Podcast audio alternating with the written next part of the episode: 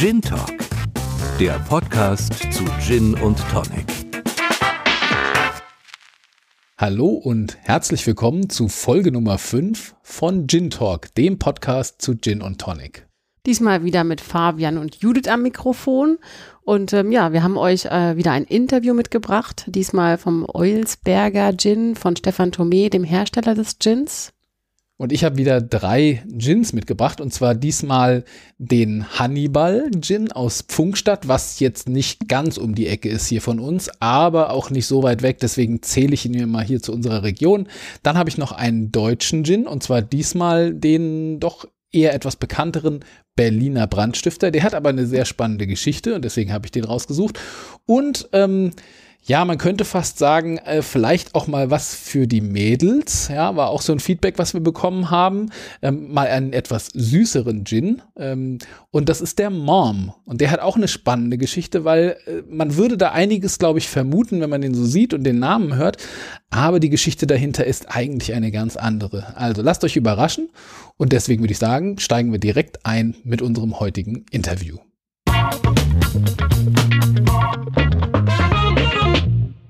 Brennerei, die den Oilsberger Gin herstellt, gibt es seit knapp zwei Jahren. Und die Idee für einen eigenen Gin kam aus einer Schnapslaune heraus, wie bei so manchen anderen auch. Doch am besten stellt sich der Macher von dem Oilsberger Gin euch einfach mal selbst vor. Ja, mein Name ist Stefan Thome. Ich bin 44 und ähm, habe vor gut zwei Jahren die Brennerei Olsberger gegründet in der Eifel. Ich mache das nebenberuflich, ähm, lebe in Berlin zusammen mit meiner Frau. Wir haben hier, ich sag mal, normale Jobs, äh, mit denen das normale Geld verdient. Und der Gin, die Idee, eine Brennerei zu bauen, das kam aus einer ja, Schnapslaune heraus. Ähm, das ist äh, eigentlich ein Hobby gewesen, mittlerweile zeitlich doch ein sehr ambitioniertes Hobby, da wir in den ersten zwei Jahren doch sehr sehr große Erfolge feiern konnten und dadurch natürlich auch der Absatz und die Nachfrage äh, deutlich gestärkt wird. Die Entscheidung für eine eigene Brennerei trifft man nicht einfach über Nacht. Stefan hat sich viel Zeit genommen, sich ausführlich informiert und dann sein Projekt eigene Brennerei auf dem Hof von seinen Schwiegereltern langsam und gut überlegt angehen lassen. Auf diesem Hof in der Eifel der Schwiegereltern hat es nie eine Brennerei gegeben. Also da ist nie ein Brennrecht drauf gewesen, wie es eben oftmals ist, dass gerade auf äh, landwirtschaftlichen Betrieben irgendwo eine Brennerei steht. In der Gegend der Eifel gibt es auch sehr wenige Brennereien. Das ist vom Klima her eher zu kalt für, für Obstbrennereien. Wo in der Bitburger Gegend, die so knapp 25 Kilometer weg ist, da gibt es deutlich mehr Brennereien.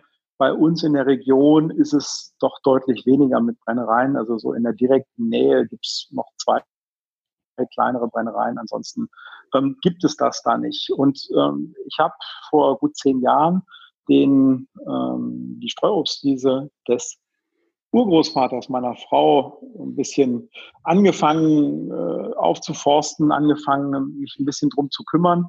Wir haben zu den 50 alten Bäumen, äh, die ja zum Teil seit 70, 80 Jahren da stehen, noch knapp 50 neue Bäume dazu gepflanzt, neue Obstbäume ja, und irgendwann vor vier, fünf Jahren ungefähr, da haben wir in die Weihnachtszeit mit meinem Schwager, meiner Frau, Schwägerin, äh, vorm Kamin gesessen und hatten auch schon das eine oder andere Glas Wein getrunken und haben uns dann überlegt, was machen wir eigentlich, wenn diese 50 alten und die 50 neuen Bäume dann irgendwann groß sind äh, und wir von 100 Bäumen überwiegend Apfelbäume, Birne, Zwetsche, Mirabelle ähm, ja, wenn die irgendwann mal alle groß sind und die dann alle mal ordentlich tragen. Und äh, ja, das kann man alles nicht mehr einmachen. Das muss ja irgendwie versaftet werden oder ja, dann die Schnapsidee, wir machen Schnaps draus, wir machen eine Obstbrennerei auf. So, und das war so die Grundidee, wir bauen eine Brennerei. Und dann habe ich gute zwei Jahre mehr oder weniger im Internet, in Foren, ähm, in Büchern nachgelesen, was man alles so braucht, um eine Brennerei zu bauen, die ganzen rechtlichen Voraussetzungen, die es damals noch deutlich äh, mehr gab. Wir haben das Brennrecht 2017 ähm, quasi zugesprochen bekommen, also noch bevor diese, äh, das neue Alkoholgesetz oder dieses neue Brenngesetz in Kraft getreten ist 2018. Wir haben ein landwirtschaftliches Brennrecht zugesprochen bekommen und haben dann verschiedene Hersteller gescoutet und haben uns dann für eine äh, 100 Liter Anlage elektrisch von der Firma Kote entschieden. Und die wurde dann für uns, für diesen Raum entsprechend gebaut, angepasst, ja, und dann im Juni vor zwei Jahren geliefert. Die Liebe zum Essen, zu Getränken und zu Gewürzen war für Stefan eine Grundlage, quasi die Verbindung, die dazu geführt hat, dass er äh, auf die Idee kam, einen eigenen Gin zu machen. Und dann hat er sich gut informiert und angefangen, erste Experimente zu machen und ähm, vor allen Dingen auch Aromen richtig zu kombinieren. Die Sache mit dem Gin, die kam mir erst vor zweieinhalb Jahren. Äh, auch wieder zwischen Weihnachten und Neujahr. Das ist so die Zeit, wo man so ein bisschen zur Ruhe kommt und mal sich Gedanken machen kann, was tut man jetzt? Wir hatten die Brennerei bestellt. Wir wussten, die wird irgendwann im Mai, Juni 2017 geliefert. Und in der Zeit hatte ich die Idee, Mensch, ähm, was kann man denn mit diesem Gerät, was dann demnächst kommt, noch machen, außer eben Obstbrände. Und dann kommt man natürlich ganz schnell auf Geiste, aber man kommt auch ganz schnell auf Gin, denn ja, das kann ich rund ums Jahr im Endeffekt produzieren. Ich bin nicht auf irgendwelche Ernten angewiesen. Und ähm, ja, ich liebe Aromen, ich liebe Essen, ich liebe Trinken, ich ähm, ja, liebe Gewürze. Ja, ich koche sehr, sehr gerne. Ähm, gehe hier gerade in Berlin, wo wir äh, seit 16 Jahren leben, auch sehr gerne essen, habe da die ganze Welt quasi vor der Tür und, und ja, liebe eben neue Eindrücke. Und das lässt sich mit Gin ganz gut verbinden. Ich habe dann überlegt, wie, wie kann man Gin machen, habe das nachgelesen, ähm, habe mir ein paar Rezepte im Endeffekt angeschaut und bin dann rangegangen und habe angefangen, selber zu experimentieren. Ich habe äh, ja, in Berlin bei der Herberthek, das ist so ein Laden, der ist spezialisiert auf äh, ja, homöopathische Tees, homöopathische äh, Zutaten im Endeffekt. Also die haben äh, Rinden, die haben Wurzeln, die haben Blüten. Und da bin ich irgendwie zwischen den Jahren mal hingefahren und habe gesagt, ich brauche von euch verschiedenste Zutaten und bin dann nach drei Stunden mit knapp 100 verschiedenen Aromen, 100 verschiedenen Botanicals im Endeffekt daraus gegangen. Und diese Botanicals, die habe ich dann alle äh, hier zu Hause getestet, habe die natürlich pur probiert, gekaut, äh, geschluckt zum Teil, habe sie in einem Kaltansatz äh, probiert, habe sie in einem Heißansatz probiert, also wie im Tee. Und ähm, ja, habe mir dann ein Aromenbild gemacht und habe das ähm, irgendwie abgespeichert. Also ich kann halbwegs gut mir Aromen merken und, und kann die im Kopf ein bisschen miteinander komponieren. Und dann bin ich rangegangen und habe ähm, ja auf einer äh, Mini-Apotheker-Distille, die durfte man 2017, so ein äh, 0,5 Liter Distille, so eine Glasdistille, durfte man 2017 noch betreiben. Seit 2018 ist das leider verboten.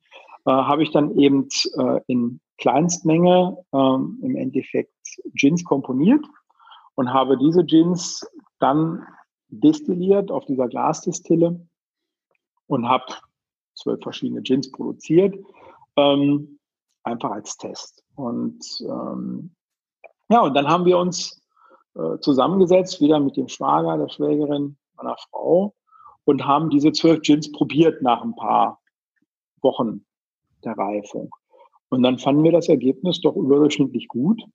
Ja, und haben dann entschieden, okay, auf der Basis arbeiten wir jetzt weiter und entwickeln noch ein paar mehr Gins. Und irgendwann im Mai, April, Mai 2017 war es dann soweit, dass wir rund 20 Gins hatten, 20 Versuchsgins, 20 Prototypen.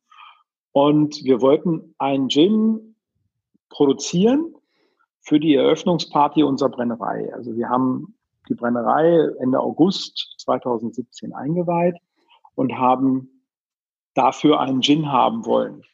Und wollten dann da einen aussuchen, haben zusammengesessen in der Eifel. Das war schönes Wetter und wir haben diese Gins alle durchgetestet und konnten uns dann tatsächlich nicht nur für einen entscheiden, sondern wir mussten drei nehmen. Und mit diesen drei Gins, die haben wir dann produziert für diese Eröffnungsparty, 180 Flaschen pro Sorte, eine Charge im Endeffekt pro Sorte. Ich habe, wie eben schon gesagt, eine 100 Liter Brennblase. da kriege ich halt 100 Liter Gin oder Mazerat, Ansatz rein ähm, und es kommen so ungefähr 90 Liter fertiger Gin, 95 Liter fertiger Gin dann da raus. Und ja, das hatten wir dann produziert und wussten aber nicht, ob die Idee von einem Liter Ansatz auf 100 Liter Ansatz in der Skalierung überhaupt funktioniert. Also wir wussten bis zwei Wochen, drei Wochen vor der Party nicht, ob das tatsächlich funktioniert hat, dass wir auf äh, der, der Basis von einem Liter mit 100 multipliziert dann tatsächlich den gleichen Gin rausbekommen. Es war ein Versuch und der wurde auf der Party bereits äh, sehr honoriert. So sehr sogar, dass wir ähm, direkt die Woche darauf wieder in die Eifel fahren mussten, um den nächsten Gin wieder anzusetzen. Also wir wussten nach der Party, nach den Verkäufen, die wir da natürlich getätigt haben, ähm, schon direkt, dass wir über die nächsten drei Monate gar nicht kommen, ähm, selbst wenn nur ein paar Leute einfach regelmäßig wieder nachkaufen. Er hat sich große Mühe bei der Zusammenstellung der Zutaten gegeben, um drei wirklich ganz besondere Gins herzustellen. Besonders sind aber nicht nur die Botanicals, die er ausgewählt hat, sondern auch die Art der Herstellung. Ja, also die Zutaten unserer Gins, die kommen eigentlich aus der ganzen Welt. Ähm, wir haben ganz bewusst nicht gesagt, wir wollen einen lokalen Gin produzieren, wir wollen einen Eifel-Gin äh, produzieren. Ähm, das kommt vielleicht irgendwann in den nächsten ein, zwei Jahren, dass ein reiner Eifel-Gin äh, aus Zutaten, die in der Eifel vorkommen, gemacht werden. Unsere Gins bisher ähm, beinhalten Zutaten aus der ganzen Welt. Meine Hauptprämisse bei den Zutaten ist nur gewesen, dass ich unbedingt von allem das Beste haben will. Ich möchte vollreife Zitrusfrüchte verwenden. Ja, und sehr, sehr gute Zitrusfrüchte absoluter Bioqualität bekomme ich von Mallorca. Die kommen aus Europa, die kommen nicht aus irgendwelchen, äh, ich sag mal, Intensivbetrieben, sondern die kommen aus dem Tal von Soyer, wo eine ähm, industrielle äh, Zitrusernte äh, da gar nicht möglich ist. Das sind so alles so kleine terrassenförmige ähm, Vorgärten, wenn man es mal so will. Da werden die Zitrusfrüchte, die Zitronen, die Limetten, die Orangen im Endeffekt geerntet. Dann holen wir unsere verschiedenen Pfeffersorten vom alten Gewürzamt, äh, der in der Regel die ähm, Sternegastronomie beliefert mit seinen Gewürzen, mit seinen Gewürzmischungen, der auch im Gourmethandel, im Feinkosthandel sehr präsent ist. Und hatte ich vorhin schon mal erzählt, ähm, die ganzen Kräuter, die Rinden, die, die Blüten, die holen wir eben aus dem Homöopathiehandel, um da auch die bestmögliche Qualität, die bestmögliche Reinheit, aber auch die bestmögliche Kraft aus dem Botanical im Endeffekt zu ziehen. Ja, die Botanicals setzen wir dann ähm, in einem Alkohol-Wasser-Gemisch an für 14 Tage. Ähm, das ist relativ untypisch normalerweise wird der Gin zwischen einem und drei Tage angesetzt. Ja, oftmals auch in der Brennblase. Das sieht man äh, viel, wenn man so Bilder sieht, wenn dann die Botanicals in der beleuchteten Brennblase schwimmen. Das sieht wunderschön aus. Ähm, wir machen das nicht.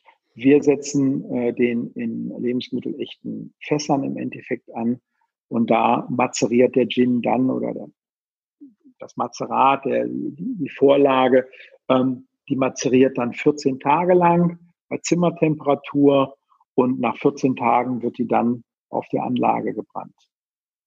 Jeder Gin-Hersteller hat natürlich auch eine Tonic-Empfehlung zum Gin. Beim Oilsberger Gin sind es, wie nicht anders zu erwarten, drei verschiedene Tonics. Und hier kommt die Perfect Surf-Empfehlung von Stefan Thome.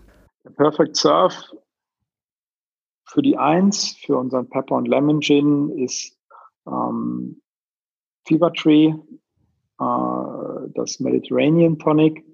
Ähm, das funktioniert unheimlich gut, die Zitrusaromen mit den Rosmarinnoten, mit der Frische aus dem Mediterranean ähm, Fever Tree. Die eins funktioniert aber auch sehr gut mit einem trockenen Indian Tonic, ob das jetzt ein Thomas Henry ist ähm, oder auch Fever Tree. Der geht sogar mit Schweppes, ähm, ja, auch mit einem wirklich einfachen, klassischen Tonic, solange es trocken ist oder eben Zitrusaromen hat. Die Nummer zwei, unser 15 Flowers, braucht unbedingt das Fever Tree Mediterranean Tonic. Ähm, ohne das Tonic, ich habe es vorhin in der Beschreibung schon kurz gesagt, ähm, ist er relativ kräftig, hat eine gewisse ja, Herbheit ähm, von den Zutaten. In der Verdünnung mit einem Tonic geht der richtig auf und man hat ein komplettes Blumenbouquet im Mund. Man hat süßliche Aromen, die aus dem Fever Tree natürlich kommen, aber die, die Frischheit, die, der Rosmarin, der hebt das ganze Ding äh, zu einem wunderbaren, vollen Gin Tonic. Und die Nummer drei, der braucht wieder ein trockenes Tonic. Den empfehlen wir mit Thomas Henry. Ähm, geht aber auch mit jedem anderen trockenen Tonic. Am ehesten empfehle ich ihn aber komplett pur zu genießen. Denn da kommen die Aromen raus, da hat man den Mund voll und da hat man das komplette Gefühl, die komplette Idee, die in diesem Gin steckt. Der Eulsberger Gin hat so gutes Feedback erhalten, dass Stefan herausfinden wollte, wie seine Gins bei wirklichen Experten ankommen. Und äh, so hat er einfach seine Gins bei verschiedenen Wettbewerben eingereicht.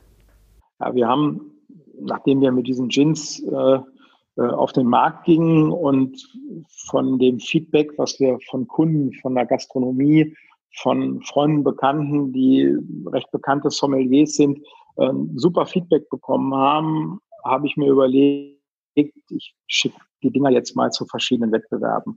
Habe im Internet mir angeschaut, welche Wettbewerbe gibt's, ähm, zu welchen Wettbewerben sollte man seine Spirituosen schicken? Und habe dann ähm, im Endeffekt von den äh, Chinese Wine and Spirit Awards in Hongkong angefangen über die World Spirit Awards, über die Distille Berlin, äh, International Wine and Spirit Competition und ähm, dann die Berlin International Spirits und New York International Spirits. Habe mich da überall angemeldet mit meinen Gins. Ähm, in erster Linie mit der 1 und mit der 3, weil beide Gins pur zu trinken sind. Ähm, diese ganzen Verkostungen, das wussten wir, finden eher mit puren, also mit, mit nicht verdünnten Gins statt. Das heißt, ähm, das sind Blindverkostungen da, äh, die werden halt komplett pur verkostet und die Nummer zwei ist der einzige von meinen Gins, wo ich sage, man braucht zwingend einen Tonic dafür. Ja, in pur finde ich den nicht so prickelnd. Deswegen habe ich in erster Linie die eins und die drei, also den Pepper and Lemon Plum Oriental, zu Wettbewerben geschickt und eben, ja, zu denen, die ich eben aufgezählt habe. Der erste Wettbewerb war die Chinese Wine and Spirit Awards. Äh, in dem Jahr, im vorletzten Jahr ist das schon gewesen, ähm, sind knapp 600 Gins eingeschickt worden weltweit. Und von den 600 Gins, die eingeschickt wurden, haben elf Gins Doppelgold, die Höchstauszeichnung bekommen. Und von diesen elf, die Doppelgold bekommen haben, waren zwei von mir. Und das hat mich natürlich irgendwo angefixt, ähm, dieses Feedback aus Hongkong von ja ausschließlich äh, professionellen Einkäufern äh, zu bekommen, ähm, mehr zu machen und mehr Gin äh, rauszuschicken und bewerten zu lassen. Für mich ist das auch so ein bisschen der Spiegel ähm, von professionellen, äh, äh von, von Spezialisten im Endeffekt ein Feedback zu bekommen, wie sie meine Produkte wertschätzen, wie sie sie einschätzen und wie sie sie natürlich bewerten. Das ist so ein bisschen wie so ein Zeugnis, ähm, vor dem man immer ein bisschen Angst gehabt hat, aber sich dann auch gefreut hat, wenn die Noten gut waren. Und ja, für unsere Gins sind die Noten ähm, unglaublich gewesen, die natürlich einen auch immer anspornen, immer weiterzumachen und immer mehr zu machen und immer freakigere Sachen zu machen. Ja, neben dem Doppelgold bei den äh, Chinese Wine and Spirit Awards haben wir bei den Berlin International Spirit Awards Gold und Silber bekommen. Wir haben äh, bei den International Wine and Spirits Silber und Bronze bekommen, jeweils für die 1 und für die 3.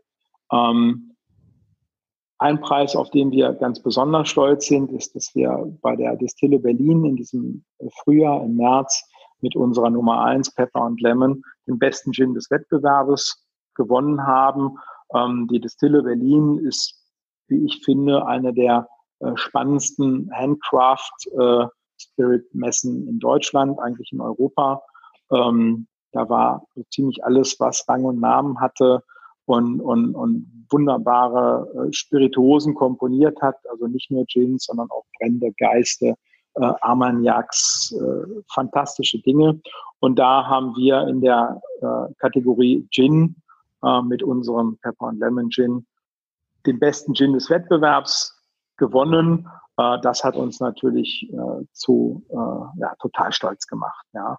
Und der vorletzte Preis, den wir bekommen haben, der hat uns auch unheimlich stolz gemacht. Und zwar wurden wir in New York bei der New York International Spirits als die beste Ginbrennerei Deutschlands 2019 nominiert, beziehungsweise auch gekürt.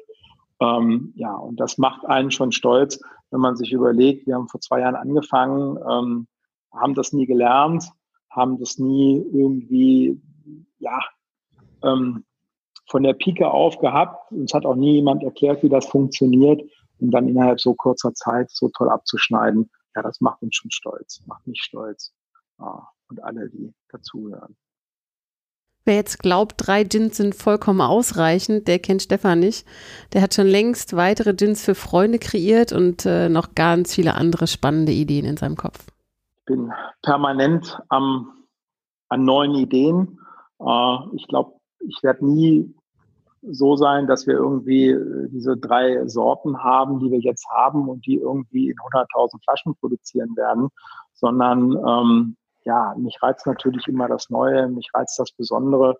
Ich habe äh, zum Anfang des Jahres zusammen mit äh, André Massionga, ähm, das ist der äh, Restaurantleiter und Sommelier im Restaurant Tim Raue, ähm, der küvetiert auch Weine mit bekannten Winzern, mit Markus Schneider, mit Horst Sauer. Äh, und er hat mich gefragt, ob ich mit ihm einen Gin machen will. Ähm, das haben wir getan, haben ungefähr ein Jahr lang experimentiert und seit Februar diesen Jahres ist er auch beim André äh, käuflich erwerbbar. Ähm, ist der Gin Rotzwied, äh, ein unheimlich kraftvoller Gin, noch intensiver als die Gins, die ich bisher gemacht habe, mit starken Koriandernoten, anders als meine Gins, aber ganz speziell auch in erster Linie zum Purtrinken und nicht zum Verdünnen gebaut. Äh, dann bin ich jetzt gerade mit einem Freund, äh, der eine Bar in Bologna hat, äh, dran, einen Gin ausschließlich für die Bar zu konzipieren. Äh, als Grundidee habe ich, habe ich Italien im Kopf, aber nicht Italien mit äh, Mozzarella, Thymian und Rosmarin, sondern Italien mit Lorbeer, Italien mit Meer, Italien mit Algen. Ich will das Wasser, ich will, dass man mehr im Mund hat, dass man mehr in der Nase hat, dass man ja den Sommer spürt. Äh, da bin ich gerade dran als Projekt. Und dann habe ich äh, ganz tolle Firma kennengelernt im letzten Jahr, die Firma Laux. Die machen das ist eine Delikatessenfirma, die produzieren eigene Delikatessen, eigene Feinkost. Und die haben mich gefragt, ob ich für die einen Gin komponieren kann. Ähm, und das sind dann auch wieder drei Sorten geworden und die verkaufen die kommerziell über ihren Katalog an Feinkostläden äh, und sind da in Flaschen und in, in diesen äh, 10 Liter äh, Glasballons zum selber abfüllen im Endeffekt käuflich zu erwerben. Die haben auch mein normales Programm mit drin, aber so, also außer diesen drei Gins, die ich bisher unter meinem Label verkaufe, sind es mittlerweile noch mehr, die ich in Kooperation mache. Und äh, einen besonderen Gin habe ich äh, für meine eigene Kollektion schon gemacht. Die ist jetzt im Juni äh, auf den Markt gekommen. Und das ist die 1, so der Pepper and Lemon Gin als Gold Edition. Davon habe ich ausschließlich 100 Flaschen produziert und habe Pfeffer-Zitrus-Aromen einfach ganz neu interpretiert und habe da nicht nur vom Guten das Beste genommen, sondern vom Besten das Exklusivste. Ich habe zum Beispiel statt Zitronen oder statt Limetten Yuzus genommen. Ja, Yuzu ist eine japanische Zitronenart, können nur mit dem Flugzeug nach Deutschland gebracht werden. Ähm, Gibt es nur vollreif Ende November bis Mitte Dezember. Ansonsten gibt es diese Frucht nicht. Habe ich zum Beispiel statt Sichuan-Pfeffer habe ich da einen Daliman Pfeffer verarbeitet. Ist einer der teuersten Pfeffer, die man auf der Welt kriegen kann. Und ja, dieser Gin ist auch was ganz Besonderes, ist allerdings auch bald ausverkauft. Deswegen müssen wir hier nicht so riesig darüber sprechen. Wieder total spannend. Also ich muss ja sagen, wir haben jetzt Folge Nummer 5, wir haben jetzt das fünfte Interview und es ist wieder ganz anders, eine ganz andere Richtung, wieder ein ganz anderer Charakter, äh, zum Teil andere Herangehensweise, ähm, wieder an das Thema Gin. Und das ist für mich immer wieder das Faszinierende, wie unterschiedlich das äh, sein kann und, und was für ja, ähm, Schwerpunkte man setzen kann und ähm, am Ende kommt doch irgendwie was Gutes bei raus. Und gerade dieses Thema Sommeliers und Gin und Essen und in Restaurants finde ich ein Thema, was äh, aus meiner Sicht noch so ein bisschen unterbelichtet ist sozusagen. Also wo ich auch mal versucht hatte herauszufinden, ob es sowas wie ein Gin-Sommelier-Lehrgang gibt, weil ich das total spannend fände, diese Mischung aus Essen und Gin irgendwie mal ein bisschen weiter zu treiben und ähm, habe nichts gefunden. Also nicht mal in England, dass man irgendwie als ausgewiesener Gin-Sommelier irgendwie sich ausbilden lassen kann. Beim Wein kann man das überall und das ist äh, gang und gäbe, aber fürs Gin gibt es das nicht. Und naja, vielleicht entwickelt sich ja da noch irgendwas. Aber ich finde den Ansatz, den er hier auch gefahren hat, schon echt spannend. Also ich finde es auch spannend und ich kann mir auch Gin extrem gut als äh, Aperitif oder Digestiv äh, vorstellen. Ähm, ja, spannende Angelegenheit. Aber auch so zum Essen oder so ein bisschen als Unterstützung oder Begleitung. Ähm, ich habe da mit einer Foodbloggerin mal länger drüber gesprochen und wir haben schon überlegt, ob wir vielleicht mal irgendwie ein gemeinsames Event machen. Das werden wir dann an der Stelle auch äh, berichten. Ähm, da wollen wir noch nicht zu viel sagen, weil wer weiß, ob das überhaupt äh, klappt, aber äh, ihr werdet es auf jeden Fall dann hier erfahren. Ihr dürft nur nicht zu viele Gänge machen. Äh, das stimmt, das könnte sonst hinten raus etwas anstrengend werden. genau. Ja gut. Also das war wieder ein tolles Interview. Äh, vielen Dank. Ähm, und würde ich sagen, ich begebe mich mal direkt wieder in meine kleine Gin-Vorstellungsecke.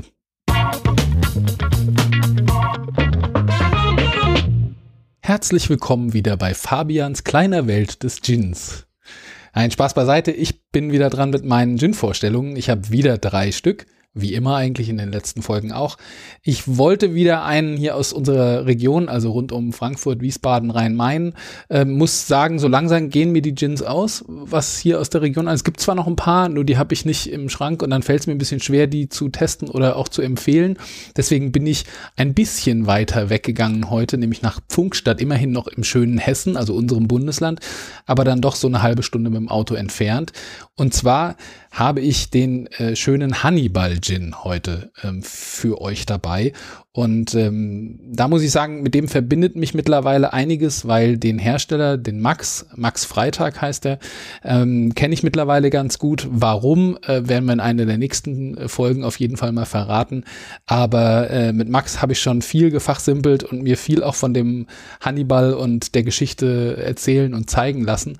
Ähm, ist wirklich spannend und ja, an einer Stelle vielleicht auch ein bisschen traurig. Und zwar war es eigentlich so, dass der Vater vom Max ähm, Herbert Freitag äh, an Weihnachten 2014 zu seinen beiden Söhnen, dem Max und dem Felix, äh, gesagt hat, wir brauchen einen Gin. Also bisher hatte diese Familienbrennerei äh, ein Brennrecht, vor allen Dingen für Obst, weil Pfunkstadt äh, ist so eine Region, äh, da ist halt viel Landwirtschaft und dann kommen umliegend äh, die Obstbauern und bringen das Obst, was sie nicht direkt verkauft haben oder was jetzt vielleicht nicht mehr so ganz frisch ist, äh, bringen sie dann und daraus werden dann eben Brände oder Liköre oder andere Dinge eben in dieser Brennerei gemacht. Und ähm, der Papa, der Herbert, hat eben aber auch gerne mal einen Gin Tonic getrunken und sagte, ah, wir müssen auch selber einen Gin machen. Wie gesagt, das war Ende 2014 und ähm, die beiden Jungs fanden das auch ganz spannend und ähm, dann hat man aber relativ lange rumdiskutiert und ein bisschen gestritten, wie denn die Rezeptur sein könnte. Was kann denn da reinkommen und was müsste es für einer sein aus der Region? Region oder, oder nicht. Und leider war es dann so, ähm, dass äh, Mitte 2015 äh, der Herbert plötzlich und unerwartet verstorben ist. Und ähm, dann waren die beiden Jungs, ähm, ja, irgendwie äh, hat es ein bisschen gedauert, aber irgendwann haben sie sich wieder dran äh, erinnert, an diese Idee vom Vater und haben gesagt, okay, zu Ehren unseres Papas machen wir jetzt einen Gin. Und dann war so ein bisschen die nächste Diskussion, wie nennen wir den? Und der Spitzname, den der Herbert während seiner Zeit in der Studentenverbindung hatte, war Hannibal. Und äh, Hannibal ist natürlich auch diese Geschichte, als er ritt mit dem Elef Elefanten, äh, über, äh, weißt du, was es genau war? Waren es Über die Berge. Alpen? Über Es waren Berge. Berge es waren hohe Fall. Berge. Und ähm, das passte dann irgendwie ganz gut und so kam das eine zum anderen und deswegen gibt es jetzt den Hannibal, Hannibal Gin. Ähm, der hat insgesamt 18 Botanicals, äh, unter anderem Wacholder, Angelika-Wurzeln, Zimt, Ingwer, Vanille, Kreuzkümmel, Zitronen, Schalen und Jasmin, also eine sehr bunte Mischung, sehr würzig, aber schon auch so einen leichten mediterranen Hauch. Ähm, schmeckt sehr, sehr gut, muss man wirklich sagen. Ähm, die Flasche ist eine ja, eher klassische Gin-Flasche, erkennt man im Regal, glaube ich, direkt. Was ihn besonders macht, ist, ähm, dass er ein schwarzes Etikett hat und die Aufdrucke in Silber sind. Also es ist wirklich schwarz und silber und ähm, einen orientalisch anmutenden Elefanten sehr markant drauf und dann dieses Hannibal drüber. Und ähm, ja, ist mittlerweile über die Region hinaus bekannt und zieht immer weitere Kreise. Und äh, der Max und vor allen Dingen auch seine Frau Sabine äh, machen diese Brennerei eben äh, im Nebenerwerb, aber das wird immer mehr zum Haupterwerb und die machen da wirklich einen ganz, ganz tollen Job. Und deswegen wollte ich euch den Hannibal heute mal vorstellen. Ihn gibt's in der 500 Milliliter Flasche. Ähm, es gibt auch kleinere ähm, 0,2 Liter und äh, die ganz kleinen 0,05. Und er hat 47 Prozent, also es gehört schon eher in die stärkere Kategorie. Äh, schmeckt, schmeckt aus meiner Sicht aber gar nicht so sprittig, wie man das vielleicht vermuten würde, sondern durch diese Vielzahl an Botanicals ist das schon sehr rund.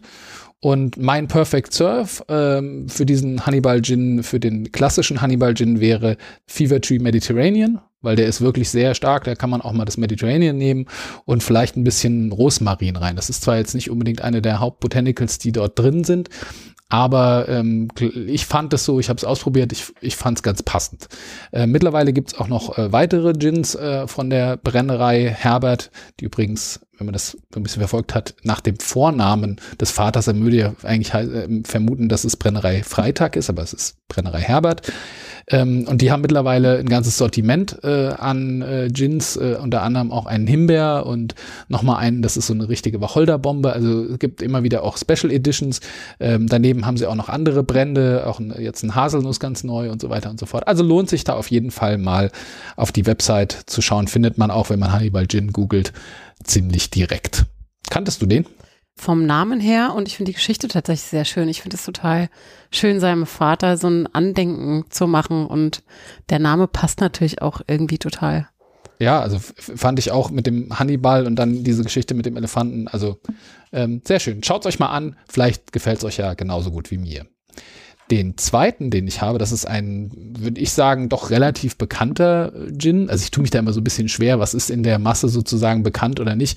Aber der Berliner Brandstifter hat ja schon eine etwas bewegtere Geschichte und ähm, manche lieben ihn, manche finden ihn furchtbar. Ähm, er ist halt schon etwas besonderer vom Geschmack. Hergestellt wird er von der Berliner Brandstifter GmbH. Der Gründer ist Vincent Honrod und ähm, der hat 2013 äh, gesagt, Berlin braucht einen Gin. Also es ist schon sechs Relativ Jahre früh, her, ja. das ist schon relativ früh, da kann man noch nicht davon sprechen, dass das sozusagen ein Kind des Gin-Hypes ist, sondern das war schon so ein bisschen davor. Und was er gemacht hat, um zum einen ein bisschen das Startkapital äh, zu bekommen, aber um vor allen Dingen über diesen Weg auch ein bisschen mehr Publicity zu bekommen, war, dass er eine äh, Start Next-Kampagne aufgesetzt hat, also eine Crowdfunding-Kampagne, um diesen Berliner Brandstifter äh, ins Leben zu rufen und zu promoten.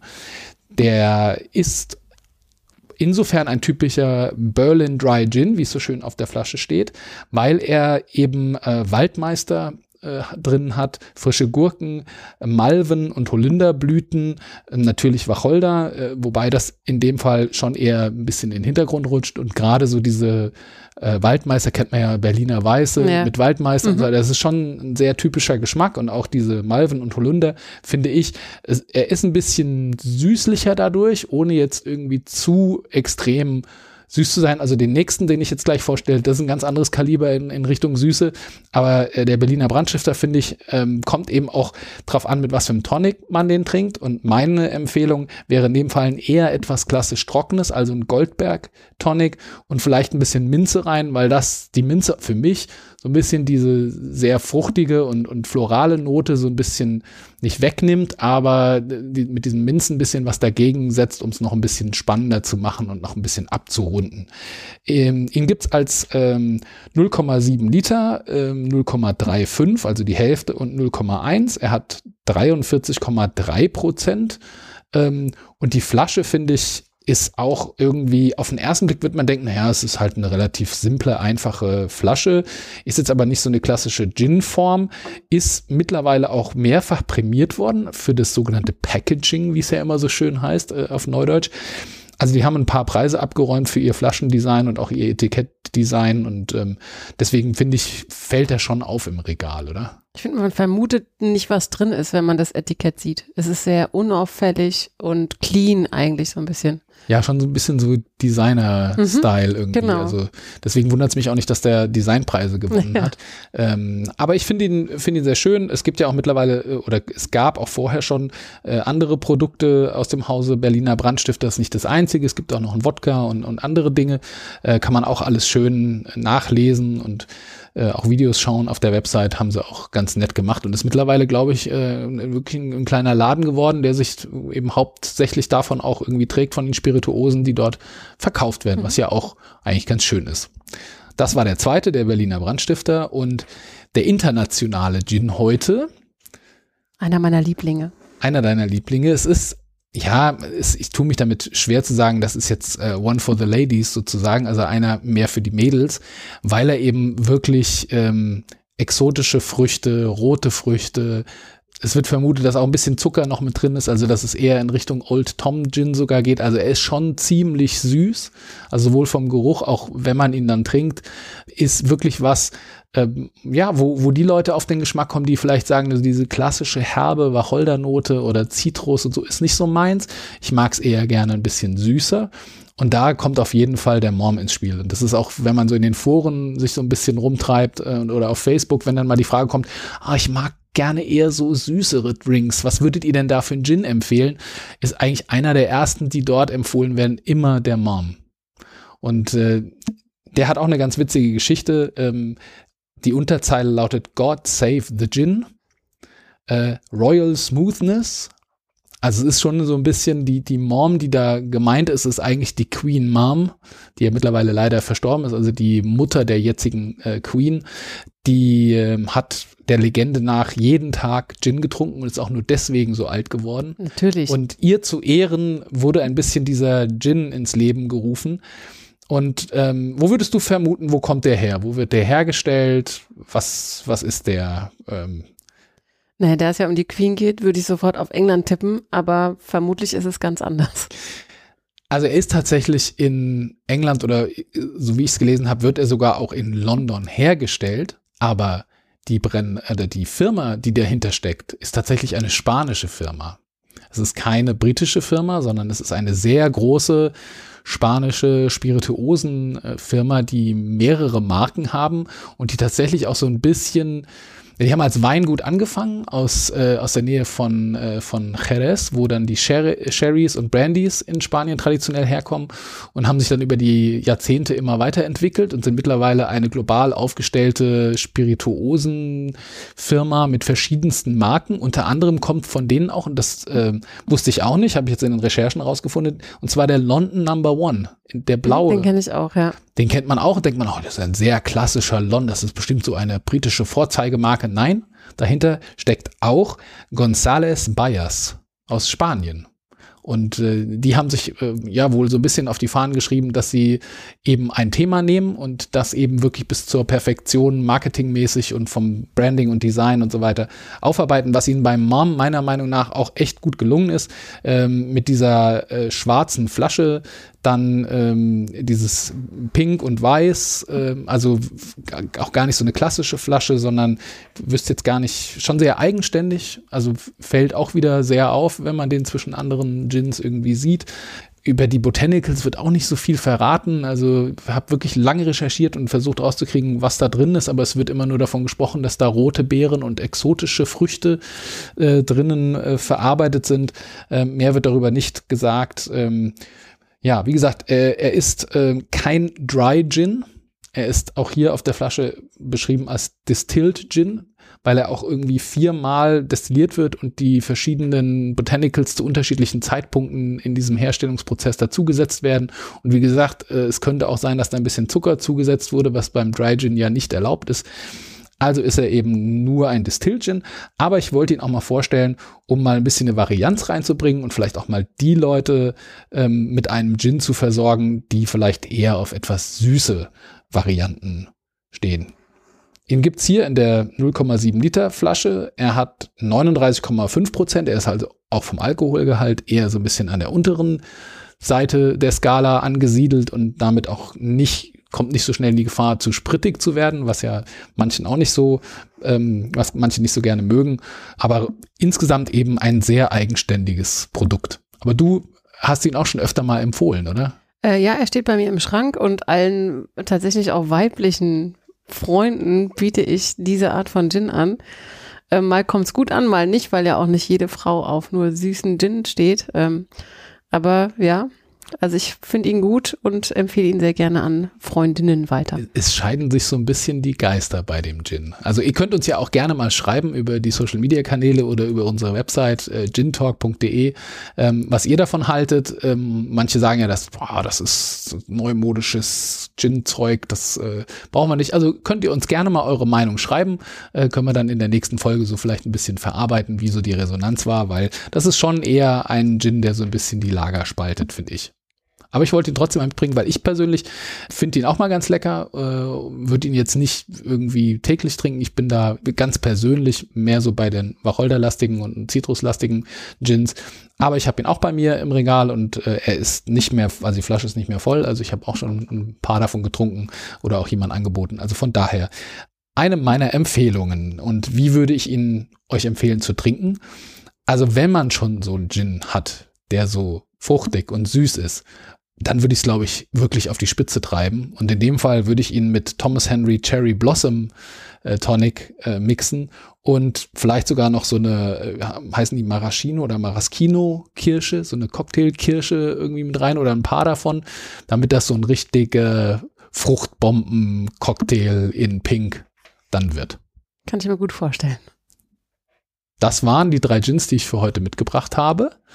Und ähm, ja, schauen wir mal, was beim nächsten Mal dann hier wieder vor mir steht.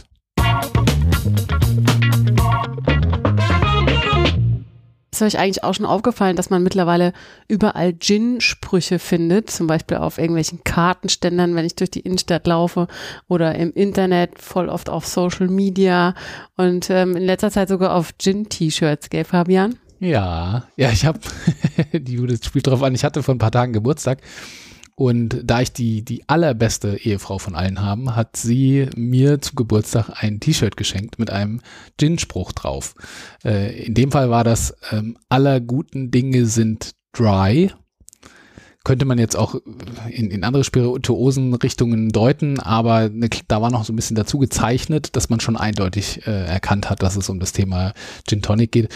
Ein äh, guter Freund hatte mir auch schon mal ein T-Shirt selber gemacht. Äh, der, der hat so ein paar äh, Gin-Sprüche, die er dann auf T-Shirts druckt, weil er selber äh, die Sachen auch verkauft in seinem Laden.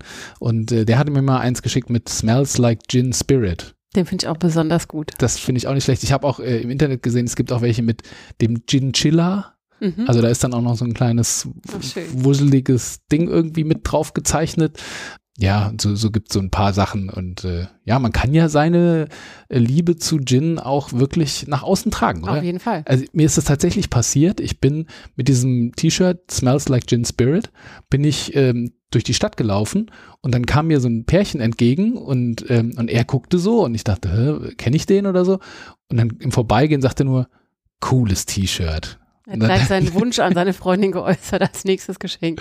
Wahrscheinlich. Also das fand ich ganz lustig. Und dann hat er gelacht und äh, ich musste natürlich auch lachen. Und dann war das auch immer wieder so ein, äh, so ein lustiger Moment am Tag. Und das nur durch ein T-Shirt, das ich anhatte. Hm. Also man sollte öfter mal Gin-T-Shirts tragen, könnte vielleicht so das Fazit sein. Und falls ihr noch keins habt, dann vielleicht habt ihr jetzt eine Idee, euch selber eins zu kreieren oder kommt, habt einen schönen Spruch gesehen, den ihr mal verwenden wollt. Ja, ihr könnt uns auch gerne Links schicken ähm, oder Fotos von euch mit eurem Lieblings-Gin-T-Shirt und ähm, dann werden wir das auch entsprechend Social Media mäßig verarbeiten und posten und weiterleiten und so weiter. Also äh, wir sind gespannt auf das, was ihr in dem Bereich schon so im Schrank hängen habt. Genau, und dann war es das auch schon wieder. Schon wieder eine Folge vorbei. Ja, geht immer extrem schnell. Dann hören wir uns hoffentlich wieder bei Folge Nummer 6 demnächst Genau. auf diesem Kanal. Bis zum nächsten Mal. Macht's Tschüss. gut, bis dann. Ciao.